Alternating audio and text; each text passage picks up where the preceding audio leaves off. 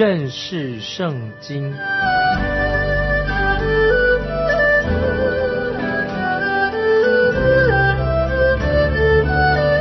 认识上帝的话，把上帝的话带到全世界。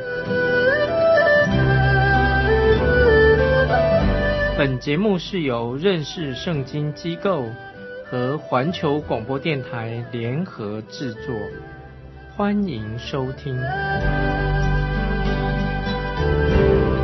爱的听众朋友，你好，欢迎收听认识圣经。我是麦基牧师，我们来看新约腓利比书四章六节，应当一无挂虑，只要凡事借着祷告、祈求和感谢，将你们所要的告诉神。这里说到应当一无挂虑，可以说翻译作不要担忧，不要过分的忧虑。在第四节，神给我们一条新的命令，就是要我们喜乐。在这里，神又给我们一条命令是什么呢？要我们一无挂虑，凡事要祷告。一无挂虑什么意思呢？就是我们什么事情都不要去忧虑。难道我们今天不要面对许许多现实的问题吗？那么，比如有生病呢，我们犯罪的，等等这些问题，当然我们要注意这些问题。保罗叫我们凡事祷告，就是叫我们。一无挂虑，应当一无挂虑。这是我自己常啊犯的一条诫命，因为我很会忧虑。保罗叫我们不要忧虑，不要挂虑，只要凡事向神祷告，要把所遭遇的事情要告诉神。曾经有位姐妹啊问一个牧师说：“他说我生活上的小事也要向神祷告吗？”那么这位牧师就回答说：“请问姐妹啊，你有什么？”大事吗？真正有什么大事要对主说吗？听众朋友要注意，对神来说，天下没有什么大事，在神眼中，所有的事情都是鸡毛蒜皮的小事。但是感谢神啊，神也要我们把你的小事，你认为是小事，也是大事，就带到神面前来吧。啊，基督徒要养成凡事祷告的一个习惯。我每次我开车出远门的时候，我就求主耶稣啊与我同行。我会跟主耶稣做祷告。我个人啊，常常把我自己隐秘的事情啊，自己隐秘的事情，跟别人不能公开的事情，我就向神祷告。曾经在中世纪几个世纪以前啊，有一篇文章可以解释保罗这里所说的什么叫做凡事祷告啊，请注意啊，这篇文章告诉我们说，把你的心事告诉神，就像把你个人的喜怒哀乐。像一个好朋友倾吐一样，把你的烦恼告诉神，神会安慰你；把你的喜乐告诉神，他会让你这个时候就安静下来；把你的欲望告诉神，他会净化你的欲望；把你讨厌的事情也告诉神，他会帮你克服；把你受的试探告诉神，他会使你远离试探；把你心里的痛苦伤口给神看，神会医治你；把你的冷漠。把你的堕落犯罪摇常常摇摆不定，也要告诉神，告诉神啊，你是多么的有私心，你对人不公平啊，你的虚荣心，你的不诚实，你的骄傲，你的自欺欺人等等，都可以告诉神。听众朋友，要把你所有的软弱、你的需要、你的烦恼都交给主，这样你就有很多的话题可以跟主对谈，可以开诚布公的，你总是能够有话。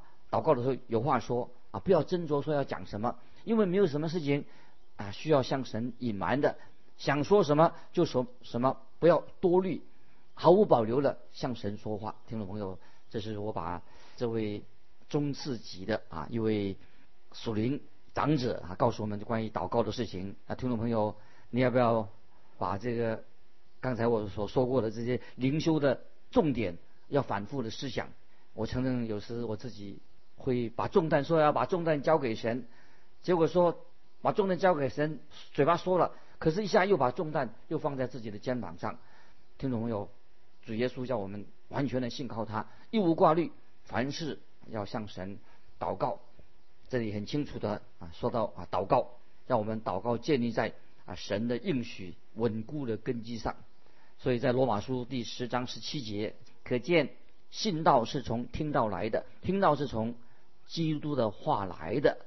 所以，听众朋友，你要祷告，要更有信心的祷告，因为信心啊，就是我们要建立在神的话语上。当你祷告的时候，你要先先立刻先感谢神。有些人曾经这样说：，当你祷告蒙应允以后，你就要感谢神。但是不是？你要先感谢神，祷告的时候就要先感谢神。这是保罗的意思，先向神感谢，感谢神垂听你的祷告。也许听众朋友你会说：“哎，神不一定会应允我们呢。我有很多的祷告，神没有应允我的祷告。但是听众朋友啊，神没有，并没有不应允你的祷告。神其实你所有的祷告，神都应允了，没有说什么未未曾蒙应允的祷告。神听你的祷告，但是听众朋友。”你也已经知道神给你的答案是什么，因为也许神啊，今天有一批被惯坏的基督徒、惯坏的孩子，当神会拒绝你的祷告，那么当神拒绝你的祷告，那么你们说，哎呀，我的祷告神没有应允，但是你的祷告神已经听了，垂听了，神也听了你的祷告，也应允了你的祷告，所以听众朋友，你可以把一切的事情、大小事情都交托神。要怎么分类呢？要记得，你的大事情、小事情，在神面前都是小事。我们神是蛮有怜悯的，神会垂听你的祷告，会应允你的祈求。但是记得，神会对你的祷告，他他回答什么？不，神不同意你的。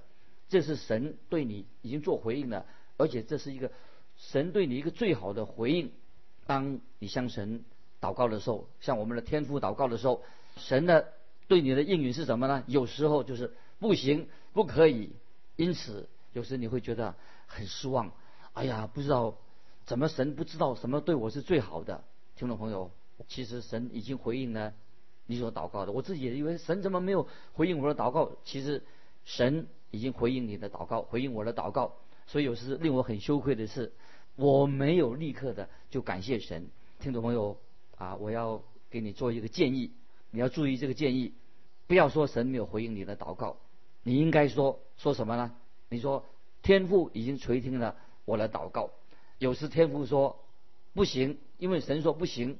也许这个是对你最好最好的答案。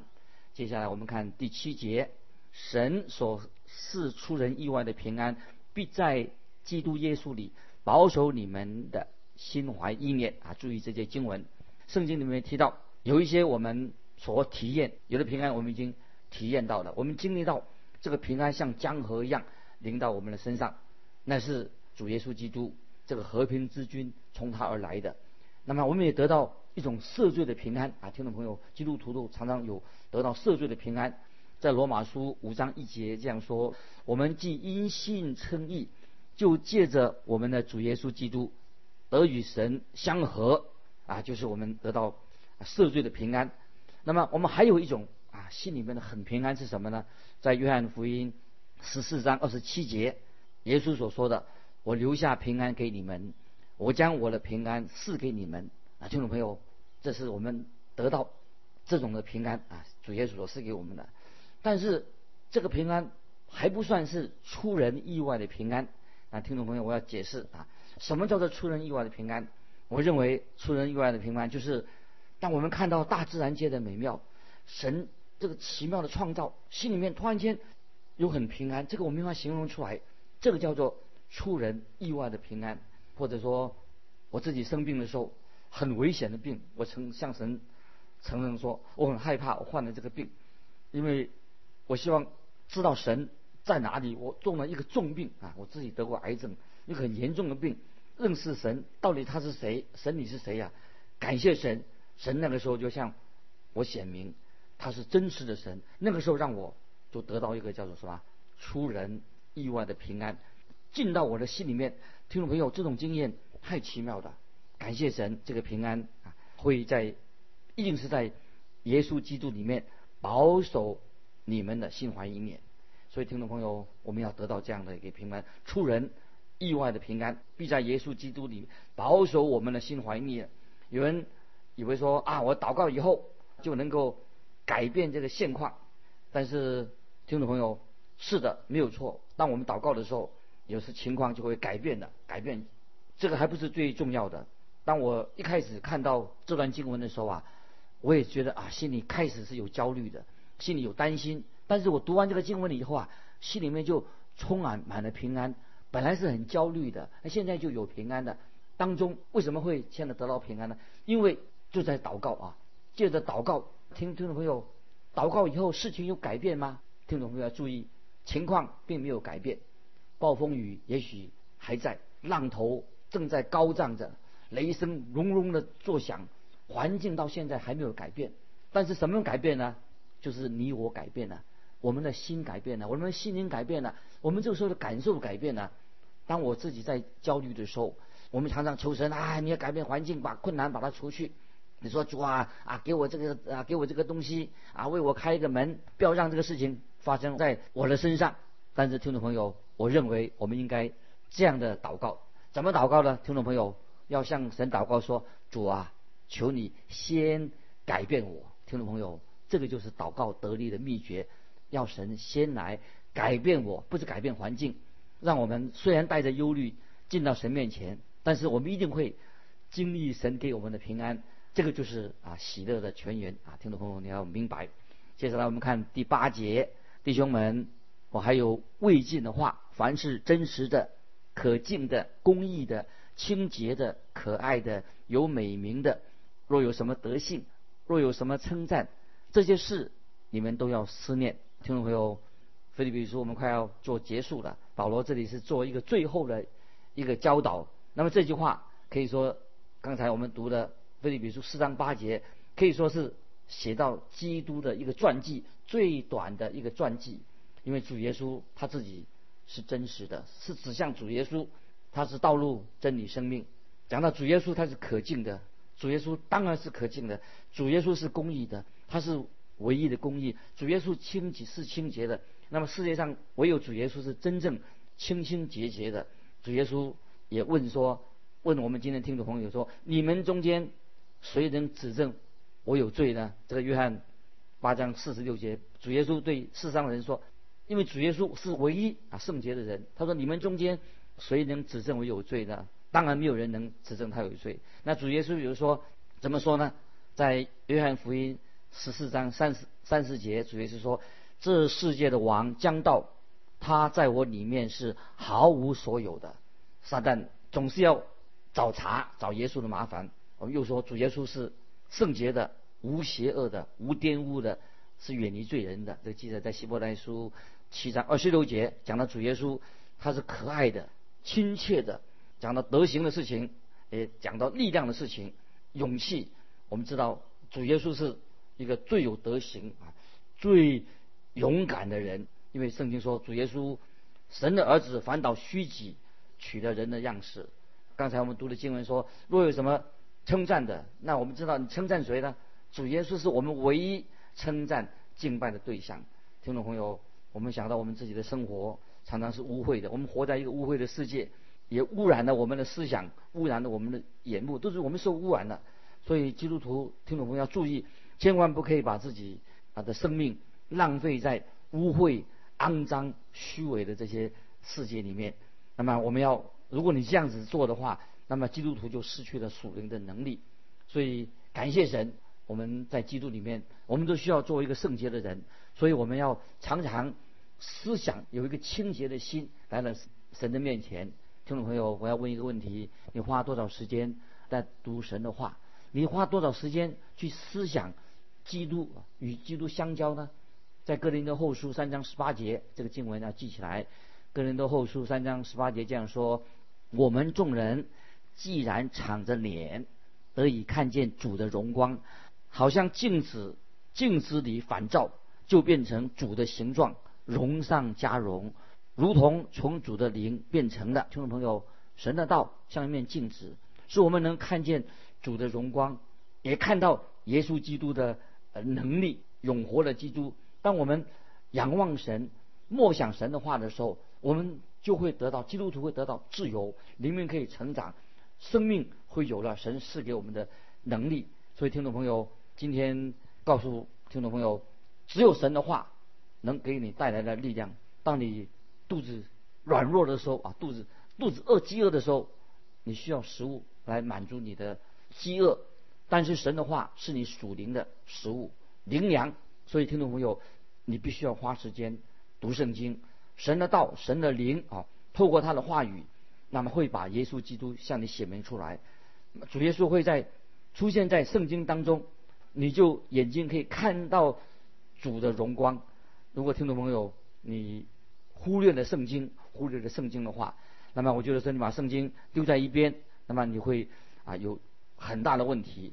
今天听众朋友也许说：“哎呀，我小孩子最大的问题就是不听父母的话。”听众朋友，你知道吗？我们做神的儿女最大的问题在哪里的？就是我们没有听从神的话，没有听从主耶稣的话。接下来我们看第九节：你们在我身上所学习的、所领受的、所听见的、所看见的这些事，你们都要去行。赐平安的神就必与你们同在。听众朋友，这里保罗说的很清楚。从保罗的生活里面，我们可以看到保罗可以说说我们基督徒的生活的模范。耶稣基督就是保罗生命的中心。接下来我们看第十节：我靠主。大大的喜乐，因为你们思念我的心，如今又发生。你们向来就思念我，只是没得机会。听众朋友已经说过，《菲利比书》是保罗写一封感谢函，感谢菲利比教会，因为保罗跟菲利比教会已经失去了联络了有两年之久。因为当时保罗在耶路撒冷被囚以后，菲利比教会就没有保罗的消息。直到等了两年以后，才知道说哦，他已经被转到罗马的监狱里面去了。在那两年当中，菲利比教会跟保罗没有联系，也没有啊资助保罗，所以那些菲利比教会人会感到很抱歉。但是保罗很温柔的对菲利比教会说：“我靠主大大的喜乐，因为你们思念我的心，如今又发生。你们向来就思念我，只是没有机会。”保罗很体贴的说啊。又为什么失去联络呢？因为你们因为失去联络了，你们才没有机会来帮助我。接下来我们看第十一节，我不是因缺乏说这话，我无论在什么情况都可以知足，这是我已经学会的。众朋友，这些经文要注意。保罗说，他并不是向菲律宾教会要求他们的资助，因为保罗他知道，在任何情况之下，或者在牢里面，或者牢外外面，保罗都有一个知足的心，就是意思是说。在顺境的时候，今天有人说，在顺境的时候他才知足，那么这表示说你是依靠环境。保罗学会什么样的功课呢？不是说只有顺境的时候，保罗学会了在任何情况之下都能知足。听众朋友，我们也要学习这这样的功课，任何情况之下都要知足。接下来我们看十二节，我知道怎样处卑贱，也知道怎么样储丰富，或饱足，或饥饿，或有余。或缺乏，谁是谁在，我都得到秘诀。听众朋友，保罗说他感激啊，菲利比人的爱心，但是保罗说他可以过一个很简朴的生活，也能够过一个好的日子，两样都行。当保罗缺乏的时候，他也能够知足；保罗在富足的时候，他也能够享受神给他的富足。这些经文，听众朋友也是针对我们每一位听众朋友说的，要我们在我们的生命当中能够实践出来。接下来我们看十三节，我靠着那加给我力量的，凡事都能做。这里什么意思呢？保罗说凡事，保罗意思是说，只要我们活在基督的旨意里面，就是只要我们是活在基督旨意里面，无论任何的状况、任何的境况之下，神一定会把力量赐给我们，并且我们在那种境况之下，仍然能够发挥神给我们每一个人的恩赐。听众朋友，我们都知道，恩赐就是圣灵彰显啊，神的圣灵彰显在我们基督徒生活上的能力。任何的境况之下，我们都可以发挥神给我们的恩赐来造就人。听众朋友要记得，只要我们在基督里面，我们就会有能力。保罗说的很清楚，在基督里面，他凡事都能做。那么，听众朋友，如果你是基督教会的一份子，是基督身体的份子，耶稣基督是头。那么你就要照着神的旨意，按照他的旨意来行事为人，就活在神所指引你的道路当中。所以菲利比四章十三节，靠着那加给我力量的，我凡事都能做。所以这是行在神的旨意里面，我们就会有神的能力。那我们合乎做合乎神旨意的事情。当我们在耶稣基督里面，那么我们就是我们的行事为人都是在行在神的旨意里面。所以我们那个时候就是我们凡事都能做。如果说我们离开了神的旨意，其实听众朋友要记得，如果你离开了神的旨意，你是什么都做不了，成事不足，败事有余。那么，所以在基督里面，感谢神，我们凡事都能做，就是按照神的旨意做我们该做的事情。约翰福音十五章第七节：你们若藏在我里面，我的话也藏在你们里面，凡你们所愿意的，祈求就给你们成就。听众朋友，这些经文我们已经很熟悉。听众朋友，要这里要强调的，在我们祷告祈求以先，要确定这个到底是不是神的旨意。在这里，我再强调说，最要紧的就是要我们基督徒，你我活在神的旨意里面。神的旨意在哪里呢？就在圣经里面。神的旨意跟圣经是一致的。有些人今天有些听众朋友说：“哎呀，我只要上几堂啊圣经的课程，听听老师啊讲课，那么就能解决我的问题的。”听众朋友，这是一个错误的观念。那是不可能的，我可以这样说，那是不可能的。以为上几堂圣经课，问题都解决了。我们要该怎么做的？我们要很认真的，要花时间认真的查考、认识啊圣经，神对我们说话。那么不要说啊，我今天约翰福音读完了啊就停止了。不要忘记，圣经不是只有一卷约翰福音，有四卷福音书，还有其他的各种旧约、新约。你读完约翰福音以后，还有其他的六十五卷。经文我们要去读啊，听众朋友，所以听众朋友每一位基督徒都要熟读啊圣经，你就会更能够明白在你生命里面的旨意。所以基督徒啊，应当知道神要他做什么，不是做一个糊里糊涂的基督徒，要能够更明白神的旨意。明白神的旨意做什么呢？就是我们要去行，就是已经有了实践啊，实践神的话一个基础了。听众朋友，我们必须要活在。神的旨意里面什么意思？就是你我要做神要你做的事情，这个才是最重要的。因此你才会有满足的喜乐。巴不得我们听众朋友啊，我们读圣经神的话，感动我们，让我们有满足的喜乐。就是我们要活在神的旨意里面，要做神要我们所做的事情，才能有满足的喜乐。接下来我们看菲律比书四章十四十五节。然而。你们和我同受患难，原是美事。十五节，菲利比人呐，你们也知道，我出传福音，离了马其顿的时候，论到受受的事，除了你们以外，没有别的教会供给我。听众朋友，菲利比教会啊，实在是一个宝贝啊，是保罗对看他们是在很重要、可爱的教会。那么今天也有很多这样的教会，他们弟兄姊妹在主里面是合一的，合一的教会。能够一同的服侍，一同服侍合一的教会，神一定会丰丰富富的祝福这样的教会。所以我们看到菲利比教会跟保罗的关系非常的密切，他们也是在福音事工上支持保罗的福音事工。保罗可以说是菲利比教会所差派的宣教士之一。接下来我们看第十六节，就是我在天上罗那家，你们也一次两次的打发人供给我的需要。从这里，从使徒行传啊十六、十七章，我们就知道保罗他被赶离开菲律比之后，保罗就去到特萨罗尼家，在这里保罗也也遇到抵挡福音的人，而且起了很大的骚动。但是感谢神，菲律比教会一直是支持保罗的福音施工。接着咱们看十七节，我并不求什么馈送，所求的就是你们的果子渐渐增多。归在你们的账上。我们看到菲律宾教会虽然为保罗奉献支持保罗的施工，但是保罗在这里他向他们致谢。保罗其实鼓励他们，他们在保罗的福音施工上，他们也有份。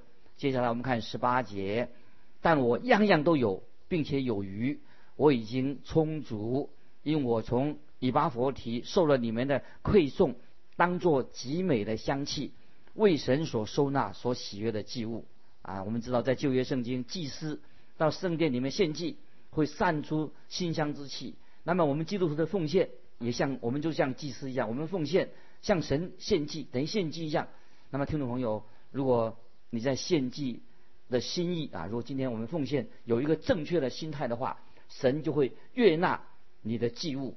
接下来我们看第十九节，我的神必照他荣耀的丰富，在基督耶稣里，使你们一切所需用的都充足。感谢神，保罗想到这些菲律比教会支持他的福音事工，那么保罗也确信神会供应那些。支持福音工作的菲律比教会，今天听众朋友也是一样。今天你真正供应传福音的需要，神会供应我们丰盛有余啊，让我们的得到总是丰盛有余，得到神的祝福。接下来我们看二十节，愿荣耀归给我们的父神，直到永永远远。阿门。最后的荣耀归给谁啊？当然归给我们的神啊，不是荣耀自己。接下来我们看二十一、二十二节。请问在基督耶稣里的各位圣徒安，在我这里的众弟兄都问你们安，众圣徒都问你们安，在该撒家里的人特特的问你们安。保罗就向众信徒啊问安，保罗的同工包括一切的贵族也复笔啊问安。我们看二十三节，愿主耶稣的恩藏在你们心里。保罗用祝福来结束了这份书信，听众朋友，我也要用祝福来祝福结束这份书信。愿主耶稣基督的恩典常常与你们听众朋友每一个人同在。阿门。菲律宾书到这里就告一个段落了。下次我们要看传道书，听众朋友，我现在好好的预备一下。愿神祝福你，我们下次再见。